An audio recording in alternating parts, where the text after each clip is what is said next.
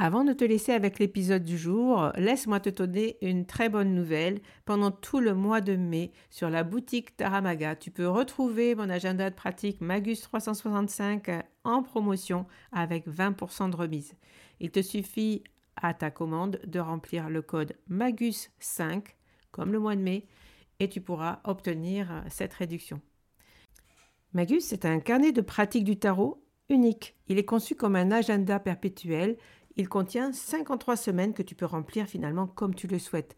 Mais comme il est perpétuel, il il n'est jamais obsolète. Tu peux le commencer quand tu veux dans l'année. Tu peux l'arrêter, tu peux le reprendre. Finalement, il peut durer des fois beaucoup plus qu'un an.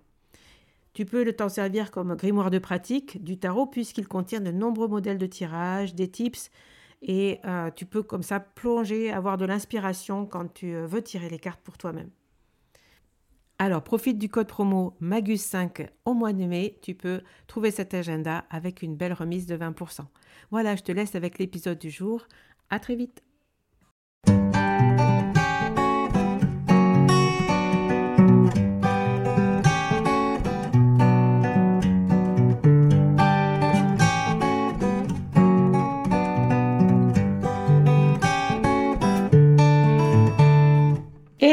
Bienvenue sur le podcast Magicien, un podcast qui va parler tarot, mais aussi d'entrepreneuriat, de liberté et de comment oser prendre sa place. Je m'appelle Fabienne Larnicole, je suis formatrice et coach. J'utilise le tarot comme outil de compréhension de soi et de communication avec l'invisible. Je le transmets à travers mes accompagnements et mes formations. Sur tous ces sujets, je te dévoilerai les coulisses de mon métier et comment le tarot m'a aidé à avancer dans ma vie et à libérer mon potentiel. J'espère que tu pourras y trouver des clés pour vivre ce qui t'inspire. Chaque semaine, seul ou avec mes invités, nous allons explorer ensemble les enseignements du magicien. Alors si tu es prêt ou prête à me suivre, installe-toi et c'est parti pour l'épisode du jour. Bonjour à tous. Aujourd'hui, je voudrais vous parler des cartes paradoxales. Et ça, c'est quelque chose dont on ne parle pas vraiment quand on enseigne le tarot parce que c'est difficile et que ça risque d'effrayer les débutants qui ont besoin que tout soit simple. Seulement, on a en gros une chance sur deux d'en avoir au moins une dans un tirage. Donc, tout de suite, dès qu'on commence à tirer. Et c'est la difficulté, le problème qui fait qu'on patine et qu'on déduit que le tarot est quelque chose de trop compliqué, qu'on comprend pas son tirage ou que c'est n'importe quoi. Alors une carte paradoxale, c'est quoi? C'est quand vous tirez une carte à un endroit où elle a rien à faire. Par exemple, je demande quelle est ma plus grande force et je tire le 10 d'épée, ou le 3 d'épée, ou la maison Dieu. Je demande qu'est-ce qui me pose problème, qu'est-ce que je dois éviter à tout prix, quel est mon défaut, et je tire le soleil, le monde, des choses comme ça. Et c'est un paradoxe, parce que si tout allait bien, on devrait tirer des cartes qui vont bien avec leur emplacement, qui soient logiques. Par exemple, ma force c'est le soleil, mon problème c'est le 5 de denier, ça c'est assez facile à lire. Ça voudrait dire, euh, ma force c'est par exemple que je suis pleine de joie, mon, mon problème avec le 5 de denier c'est que je manque d'argent, par exemple. Les cartes paradoxales, ce sont les cartes qui jurent clairement avec leur emplacement et dont on a l'impression qu'elles n'ont rien à faire là. Et ça vous est forcément déjà arrivé. C'est un problème vraiment très difficile pour les débutants parce que c'est dans ces moments-là qu'on se sent vraiment perdu. Et ça continue d'être compliqué quand on a déjà bien compris le principe des cartes parce qu'en fait, il faut une petite gymnastique mentale déjà pour ne pas paniquer et ensuite euh, réussir à extraire la substantifique moelle du message qui vous est donné à ce moment-là. Et surtout, si vous avez l'intention de faire des tirages pour autrui, que ce soit dans le domaine amical ou professionnel, c'est exactement ce genre de carte-là qui peut vous faire perdre tous vos moyens et faire capoter le tirage. Le problème, c'est que comme on tire les cartes au hasard, bah, n'importe quelle carte a exactement autant de chances qu'une autre de tomber à tel ou tel emplacement. Si vous avez un emplacement de type positif, comme par exemple ma force, ou même ce qu'il m'est conseillé de faire, hein, un conseil, un conseil c'est positif puisque ça aide, eh bien, comme il y a pas mal de cartes dans le jeu qui ont l'air entre guillemets négatives, comme le 10 d'épée, la maison Dieu, etc., ben, elles ont exactement autant de chances que d'autres cartes de tomber à cet emplacement-là. Et en général, dans un tirage comme on a plus qu'un seul emplacement, ben, on peut avoir, euh, par exemple, force, faiblesse, conseil. Donc ça fait deux emplacements positifs, force et conseil, et un emplacement négatif, faiblesse. Faiblesse, c'est comme défaut, c'est comme problème. On peut avoir des tirages un peu plus longs que ça, avec par exemple mon besoin, c'est positif, puisque c'est bon pour moi mon besoin, mon problème, c'est négatif, puisque c'est un problème. Qu'est-ce que j'ai à faire? Qu'est-ce qu'on me conseille? Ça, c'est positif, puisque si on me le conseille, c'est que c'est bon pour moi. Qu'est-ce que je ne dois pas faire? Qu'est-ce qu'on me déconseille? Ça, c'est négatif, puisqu'on me déconseille de faire ce qui serait mauvais pour moi, etc. Et dans les faits, comme on a des cartes qui ont l'air négatives, des cartes qui ont l'air positives, et qu'elles tombent toutes au hasard, vous aurez des cartes paradoxales d'environ un tirage sur deux. Et un sur deux, c'est énorme, surtout quand on débute. Et à mon avis, c'est vraiment ce problème-là et pas un autre qui met un peu une barrière à l'entrée du tarot. Et surtout qu'en général, on en parle le moins possible parce qu'on veut vendre un peu ses livres ou ses formations, donc on a intérêt à ce que de l'extérieur, ça ait l'air le moins compliqué possible, mais il faut dire les choses comme elles sont. Il y a une difficulté à l'apprentissage du tarot et à mon avis, c'est celle-là. Et cette difficulté-là, je ne pense pas que ce soit un défaut du jeu, je pense qu'elle a une raison d'être, qui est justement la qualité du système qui y a derrière ce jeu. Alors on utilise le tarot pour poser toutes sortes de questions sur toutes sortes de situations, dans toutes sortes de vies différentes. Donc le tarot doit être en mesure de répondre en parlant de beaucoup de choses différentes dans la vie. Or, euh, ben, dans la vie, a parfois des choses sympathiques, comme quand on se retrouve avec des amis qui sont précieux. Euh, parfois, il y a des choses difficiles, comme quand on traverse des épreuves. Les épreuves, ça fait grandir, et le tarot sert à nous indiquer la meilleure manière de les surmonter, mais si on n'avait pas de cartes difficiles dans notre jeu pour parler des problèmes, ben on pourrait pas les identifier, donc ce serait plus difficile de les résoudre. Donc, dans un tarot, on a forcément pas mal de cartes que je vais qualifier de pénibles, comme le 3 d'épée, le 9 d'épée, tout ça, et pas mal de cartes que je vais qualifier d'agréables, comme le soleil, le 10 de coupe, etc. Pourquoi je parle de pénibles et d'agréables? C'est parce que je ne peux pas vraiment les qualifier de négatives ou de positives si je demande un conseil au tarot, ça fait pas sens du tout de lui demander un conseil qui soit mauvais, donc quelque chose qui soit négatif pour moi. Si je me fatigue à demander un conseil au tarot, c'est que je veux qu'il me donne quelque chose qui soit positif pour moi, sinon il n'y a aucun intérêt à le faire. Donc par nature, par définition, le conseil est toujours positif, parce qu'on considère que le tarot ne donne que des bons conseils, sinon on ne le tirerait pas. Et euh, si c'était pas le cas, on serait encore plus dans la confusion que sans tarot, parce qu'imaginez que je tire une carte entre guillemets négative et que je dise bon ben euh, sur mon emplacement conseil j'ai tiré une carte négative. Donc le tarot te donne un mauvais conseil. Il te dit de te faire du mal. Bon ça n'a aucun sens. Et surtout c'est pas utile pour la personne à qui s'adresse le tirage. Donc le conseil c'est un emplacement positif. Et à un emplacement positif comme le conseil je peux tirer n'importe quelle carte puisque je tire au hasard. Donc je peux tout aussi bien tirer une carte pénible qu'une carte agréable. Il y a autant de chances. Donc par exemple au hasard je peux tirer le 3 d'épée. Et là je suis embêté le 3 d'épée, c'est une carte qu'on déteste tous parce qu'elle représente un cœur percé de trois épées. Et avoir le cœur percé avec trois épées, bon, on peut pas dire que ce soit agréable. Alors, est-ce que cette carte, le 3 d'épée, est-ce qu'elle est positive ou négative? Ben, elle est positive. Pourquoi? Parce qu'elle répond à mon emplacement. Elle ne peut pas faire autrement, parce que le tarot, il fait ce qu'on lui demande. Et comme mon emplacement est positif, le conseil, la carte devient positive aussi. C'est l'emplacement qui détermine la valeur de la carte. C'est pour ça que c'est pas la peine d'essayer de lire un tirage si vous n'avez pas les emplacements ou si vous les oubliez au fur et à mesure. Si la carte tombe en conseil, un conseil c'est positif puisque c'est bon pour nous et donc la carte est positive. Donc le 3 d'épée en réponse à mon conseil, il est positif. Mais alors comment on va s'en sortir? Alors souvent, ce que je vois faire, c'est qu'on lit le contraire de la carte. Parce qu'en fait, on comprend pas comment quelque chose de désagréable peut venir nous aider. Donc, euh, bah, vu que le 3 d'épée parle d'avoir de la peine, on va dire euh, faut pas que tu aies de la peine. D'ailleurs, c'est facile à dire. Hein. C'est une carte qui montre de la peine. Et quand on la lit, on parle d'absence de peine. Moi, ça me gêne. Ça m'embête pour deux raisons, je vais vous dire pourquoi. Euh, d'une part, j'ai déjà pris des médicaments et c'était pas bon. Mais ça m'a guéri. Donc, je peux imaginer que quelque chose de désagréable puisse être bon pour moi. D'autre part, si je lis le contraire de la carte qui est sortie, et surtout avec le Rider Waite, on voit des dessins, donc lire le contraire de ce qui est représenté sur la table et de ce qu'on voit sur le dessin, euh, c'est compliqué parce que je me dis alors pourquoi est-ce que je changerais ma méthode de lecture pour cette carte-là et pas pour les autres? Parce que ça m'arrange pour celle-là, mais pas pour les autres. Et du coup, qu'est-ce qui m'empêche de lire le contraire des autres cartes euh, jusqu'à ce que j'y trouve quelque chose qui m'arrange plus euh, que ce que le tarot voulait me faire passer comme message. Ça m'embête de changer de méthode comme ça euh, en fonction de ce qui m'arrange moi. Et surtout, ça m'embête de lire le contraire de la carte qui serait sortie, parce que je me dis que si le tarot a voulu que je tire cette carte plutôt qu'une autre, bah autant lire cette carte-là, plutôt qu'une autre, qui voudrait dire le contraire. Surtout si je tire le tarot, c'est pour que les cartes me donnent les messages auxquels je ne serais pas arrivée toute seule. Et je sais qu'il y a certaines choses que je n'arrive pas à penser toute seule. Je sais que c'est parce que je les évite, parce qu'elles ne m'arrangent pas, parce qu'elles m'angoissent, ou parce qu'elles vont à l'encontre des histoires que moi j'aime bien me raconter. Du coup, je suis très gênée à l'idée de gommer, entre guillemets, la difficulté de ma carte pour la remplacer par quelque chose qui est plus simple et plus sympa. Euh, je pense vraiment que si on veut que des messages sympas, c'est pas vraiment le tarot qu'il faut utiliser comme outil. Euh, vous avez sans doute fait l'expérience du fait que même les tarots bisounours, c'est là qu'on appelle les, les doudoudex, bah même eux ont les moyens d'envoyer un message qui remue bien, même s'il sera pas tourné de façon aussi brutale et angoissante euh, qu'un tarot un peu dur comme le Deviant Moon ou le Vampiria ou ce genre de cartes gothiques et sombres, mais quand même. Donc ça m'embête de tout à coup sortir de mon chapeau une autre technique pour, euh, entre guillemets, adoucir une carte qui me surprend. Et vous allez me dire, bah oui, mais si je fais pas ça, je comprends pas la carte. Alors vous faites ce qui marche pour vous. Moi, je vous donne juste des pistes de réflexion.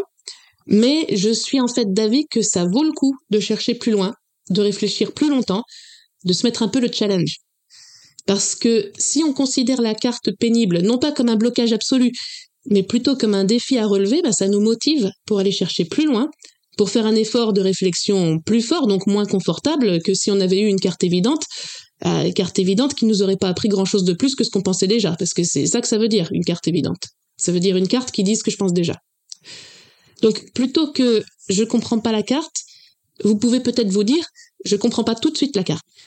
Et puis de toute façon, comme le tarot est un outil de réflexion qui nous sert à prendre du recul par rapport à ce qu'on pensait, qui nous sert à voir les choses autrement, je pense vraiment que sa lecture ne peut pas être évidente.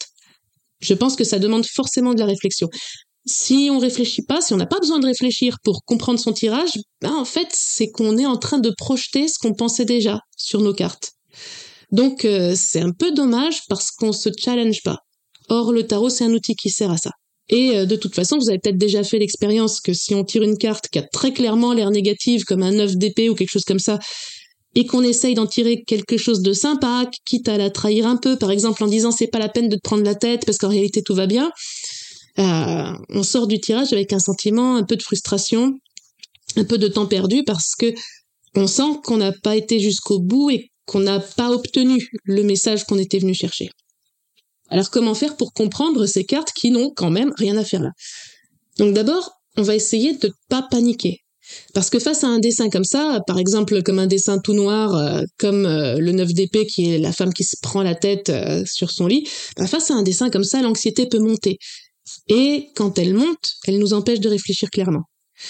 Et c'est pour ça qu'il faut bien se connaître avant de tirer les cartes. C'est pour ça qu'il faut avoir un peu travaillé sur soi, de façon déjà à être conscient qu'on peut avoir de l'anxiété, de façon à ne pas se confondre avec nos pensées anxieuses, de façon à avoir pris l'habitude de les reconnaître pour s'en détacher.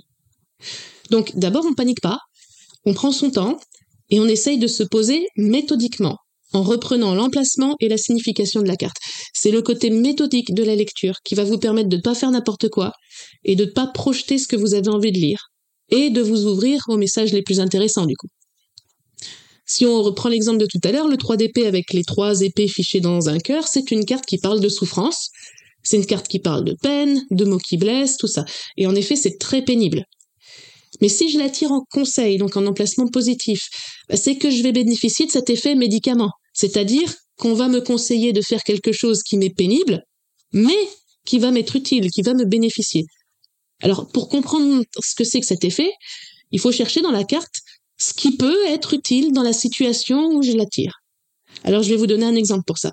Euh, par exemple, j'ai déjà été très embêtée dans une relation amicale complètement déséquilibrée. Je me mets en cadre pour la personne, je donne de mon temps, je donne de mon énergie, je suis toujours là quand elle en a besoin. Euh, mais quand moi j'ai un besoin, c'est beaucoup, beaucoup plus compliqué.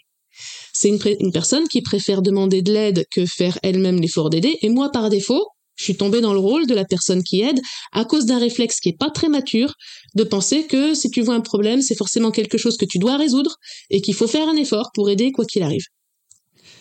Donc euh, moi dans cette situation, je suis embêtée, je suis frustrée parce que la personne fait en fait des demandes de plus en plus intrusives et moi je sais pas gérer. Alors je demande au tarot qu'est-ce que je peux faire? Donc qu'est-ce que je fais là? Je demande un conseil, je demande quelque chose de positif pour moi. Et là bam 3 d'épée. OK. Alors, compliqué. 3DP, c'est quoi? 3DP, c'est la peine. Bon, je regarde la carte et je cherche dans tous les sens jusqu'à ce que ça percute. Pourquoi la personne fait des demandes de plus en plus intrusives? Bah Parce que je la laisse faire. C'est moi qui l'éduque en lui montrant que c'est OK, en lui montrant que je vais toujours faire un effort pour que ça passe. OK. Pourquoi je la laisse faire? Parce que je lui dis pas non. Pourquoi je lui dis pas non? Pas parce que j'ai peur de lui faire de la peine Ok. Pourquoi je me fais envahir? Parce que je veux pas faire de la peine. Je demande au tarot comment faire pour ne plus me faire envahir, il me répond de faire de la peine. Bam. Bam. Donc tu crois que dire non c'est faire de la peine, et tout ce que tu fais c'est éviter de dire non, bah tu as vu à quoi ça menait de pas vouloir faire de la peine. Et donc pour une fois, si tu veux que la situation change, bah pour une fois dis-lui non. Ça va lui faire de la peine, je peux vous dire que ça va l'éduquer autrement. Je pense que c'est le meilleur conseil que le tarot m'ait jamais donné. Vous voyez que si j'avais lu la carte à l'envers pour pas qu'elle soit désagréable, bah ça aurait tout fichu en l'air. J'aurais lu il faut pas faire de peine, bah c'était déjà le cas, puisque je disais pas non pour pas faire de peine. Donc une lecture comme ça, au mieux ça ne fait rien, au pire en fait ça aggrave la situation. Bah, là le problème c'est que je posais pas de limite parce que je voulais pas faire de peine. Or, euh, bah, sans limite, on peut pas avoir de relation saine, donc le conseil c'est de faire de la peine. Donc apprends à dire non quoi, logique. Pour appliquer ça à vos tirages, c'est assez simple en fait. Donc on se pose, on s'ancre pour ne pas paniquer. Dites-vous bien que si vous avez un emplacement positif, la carte ne peut pas être négative parce que ça n'a pas de sens. Imaginez, quelle est ma plus grande force? Bah, Que t'es un incapable. Vous voyez que ça répond à côté, que ça veut rien dire, ça ne marche pas. Le tarot fait ce qu'on lui demande. Il répond aux questions que vous lui posez, donc si vous lui demandez quelque chose de positif, il répond quelque chose de positif, ça ne va pas plus loin. Ensuite, vous prenez la carte, vous la considérez dans tous les sens. Il y a toujours une porte de sortie. C'est quoi ma force? Le 5 de denier, ok. Les deux mendiants qui sont dans la neige. Le 5 de denier, c'est le manque, la misère, la pauvreté, l'exclusion, traverser des difficultés, tout ça. Bon. Alors je réfléchis.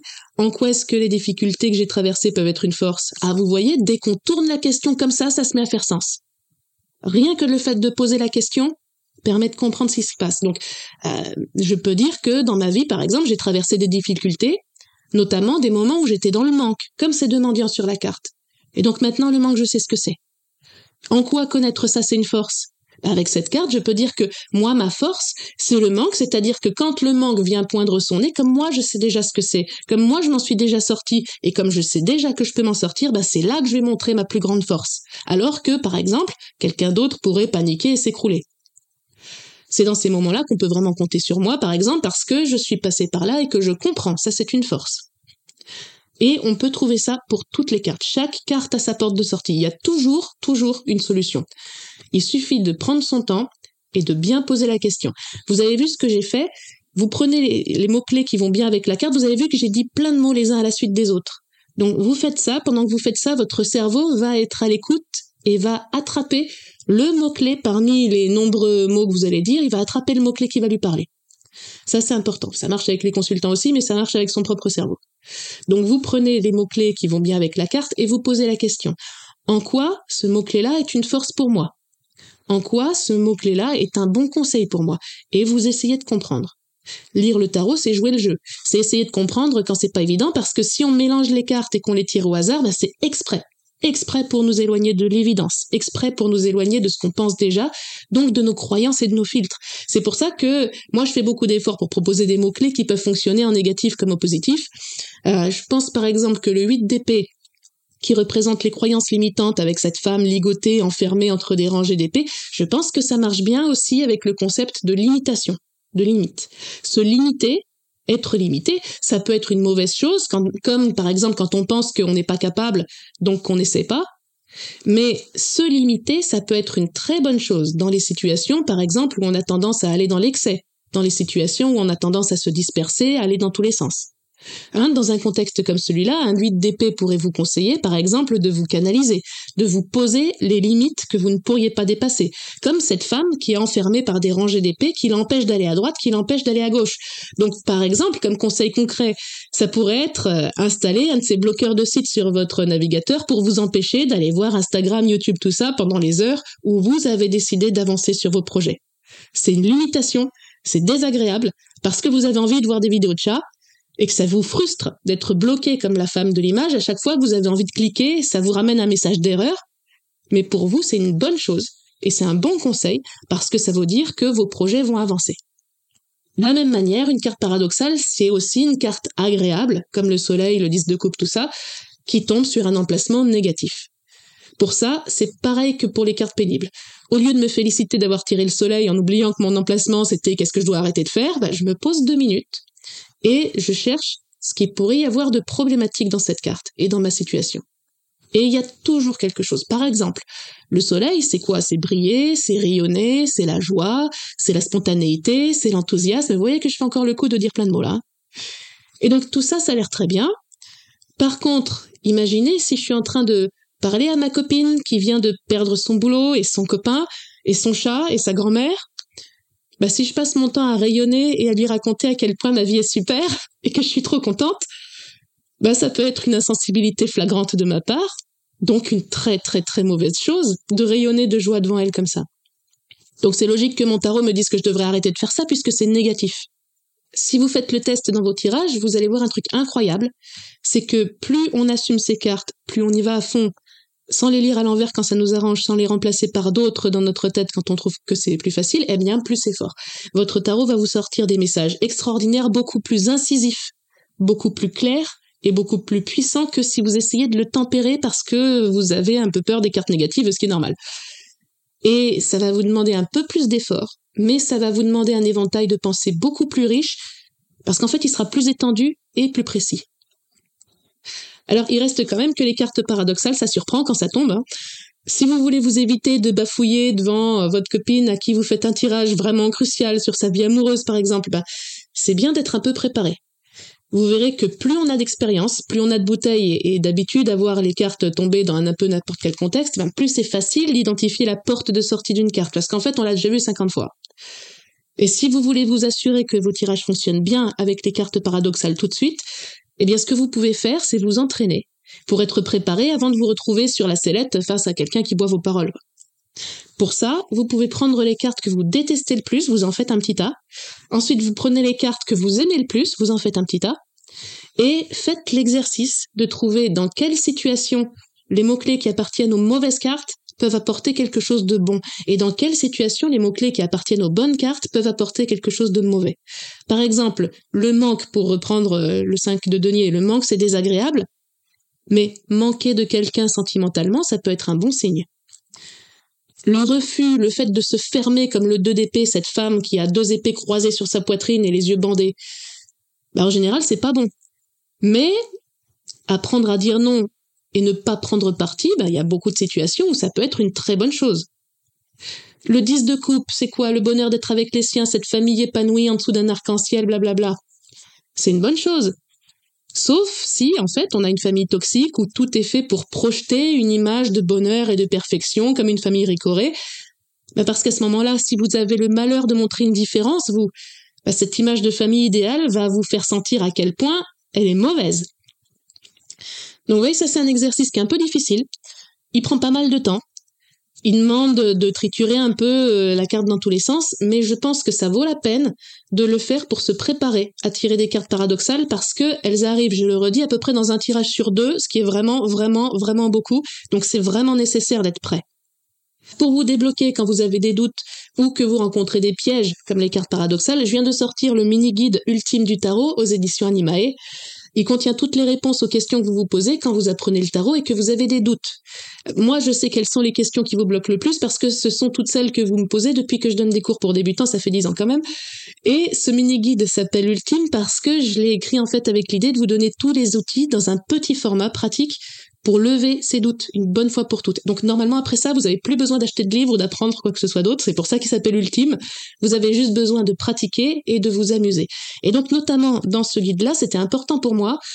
Je vous propose toutes les interprétations qui peuvent vous aider à vous sortir des cartes paradoxales. Donc vous verrez que euh, dans le livre, à un moment, il y a un chapitre sur les significations des cartes. Vous verrez que pour chaque carte, je vous donne une interprétation si elle tombe en force ou en positif, en faiblesse ou en négatif, et puis en conseil, et puis en position de problème. Et donc si vous avez tiré par exemple le 5 d'épée et que vous comprenez pas ce que ça vient faire pour représenter votre besoin ou votre qualité, quelque chose de positif, bah à ce moment-là, allez regarder l'interprétation positive et vous y trouverez une proposition qui devrait vous parler, ou au moins vous débloquer en vous montrant dans quelle direction chercher.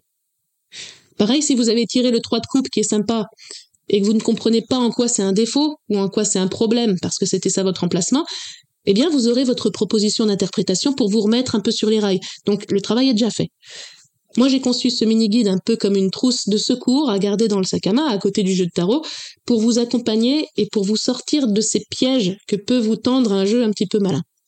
Donc à l'heure où sort cette chronique normalement, il est déjà en ligne et dans toutes les bonnes librairies. Donc jetez un œil au mini-guide ultime du tarot. C'est un tout petit livre bleu nuit. Il est pratique, il est rassurant, avec des explications qui sont claires et concrètes. Moi, je pense que la lecture du tarot devient claire et facile à comprendre quand on est soi-même clair et qu'on a de la méthode. Les cartes paradoxales, c'est là où on voit le mieux que manquer de méthode risque d'affaiblir le tirage. Et relever le défi, c'est intéressant, parce que ça donne l'habitude de réfléchir plus loin, donc ça entraîne l'intelligence, ça entraîne l'esprit critique. Et vous verrez aussi que c'est extrêmement gratifiant, parce que quand on a fini par craquer une carte surprenante, on est vraiment très très fier de soi.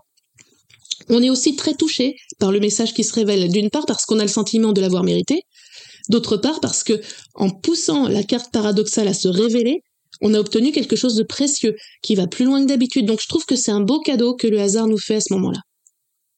J'aime bien aussi l'idée de faire confiance à son tarot, c'est-à-dire de ne pas décider de corriger une carte quand elle sort entre guillemets au mauvais endroit, mais de la lire telle qu'elle est, telle qu'elle est sortie, qu'elle soit pénible ou pas, à l'endroit où elle est sortie, sans se plier en quatre pour la forcer à dire quelque chose de plus sympa si elle est difficile. Euh, c'est déjà un peu dingue de lire le tarot parce que euh, c'est un peu fou de poser des cartes au hasard pour se poser des questions et obtenir des réponses. Si on utilise le hasard de cette façon-là, c'est pour que les messages qui nous arrivent soient ceux qu'on n'aurait pas trouvés sans son coup de pouce. Ça ouvre la possibilité à des messages surprenants, parfois dérangeants, parfois inconfortables, mais toujours aidants. Et à ce moment-là, moi j'aime bien l'idée d'assumer, j'aime bien l'idée d'aller jusqu'au bout, justement sans le tempérer, parce que le tarot peut être un outil extrêmement puissant et que ça vaut la peine d'aller jusqu'au bout, le pousser dans ses retranchements. Je vous souhaite des tirages très éclairants et une très très belle nouvelle année. Voilà la fin de cet épisode, merci de l'avoir écouté. N'oublie pas de t'abonner pour ne pas manquer les prochains. Soutiens le magicien en laissant un avis ou un commentaire sur ta plateforme préférée, Spotify ou Apple Podcast. De mon côté, il me reste à te souhaiter une excellente suite de l'aventure. Où que tu sois, on se retrouve très vite pour un prochain épisode. Bye bye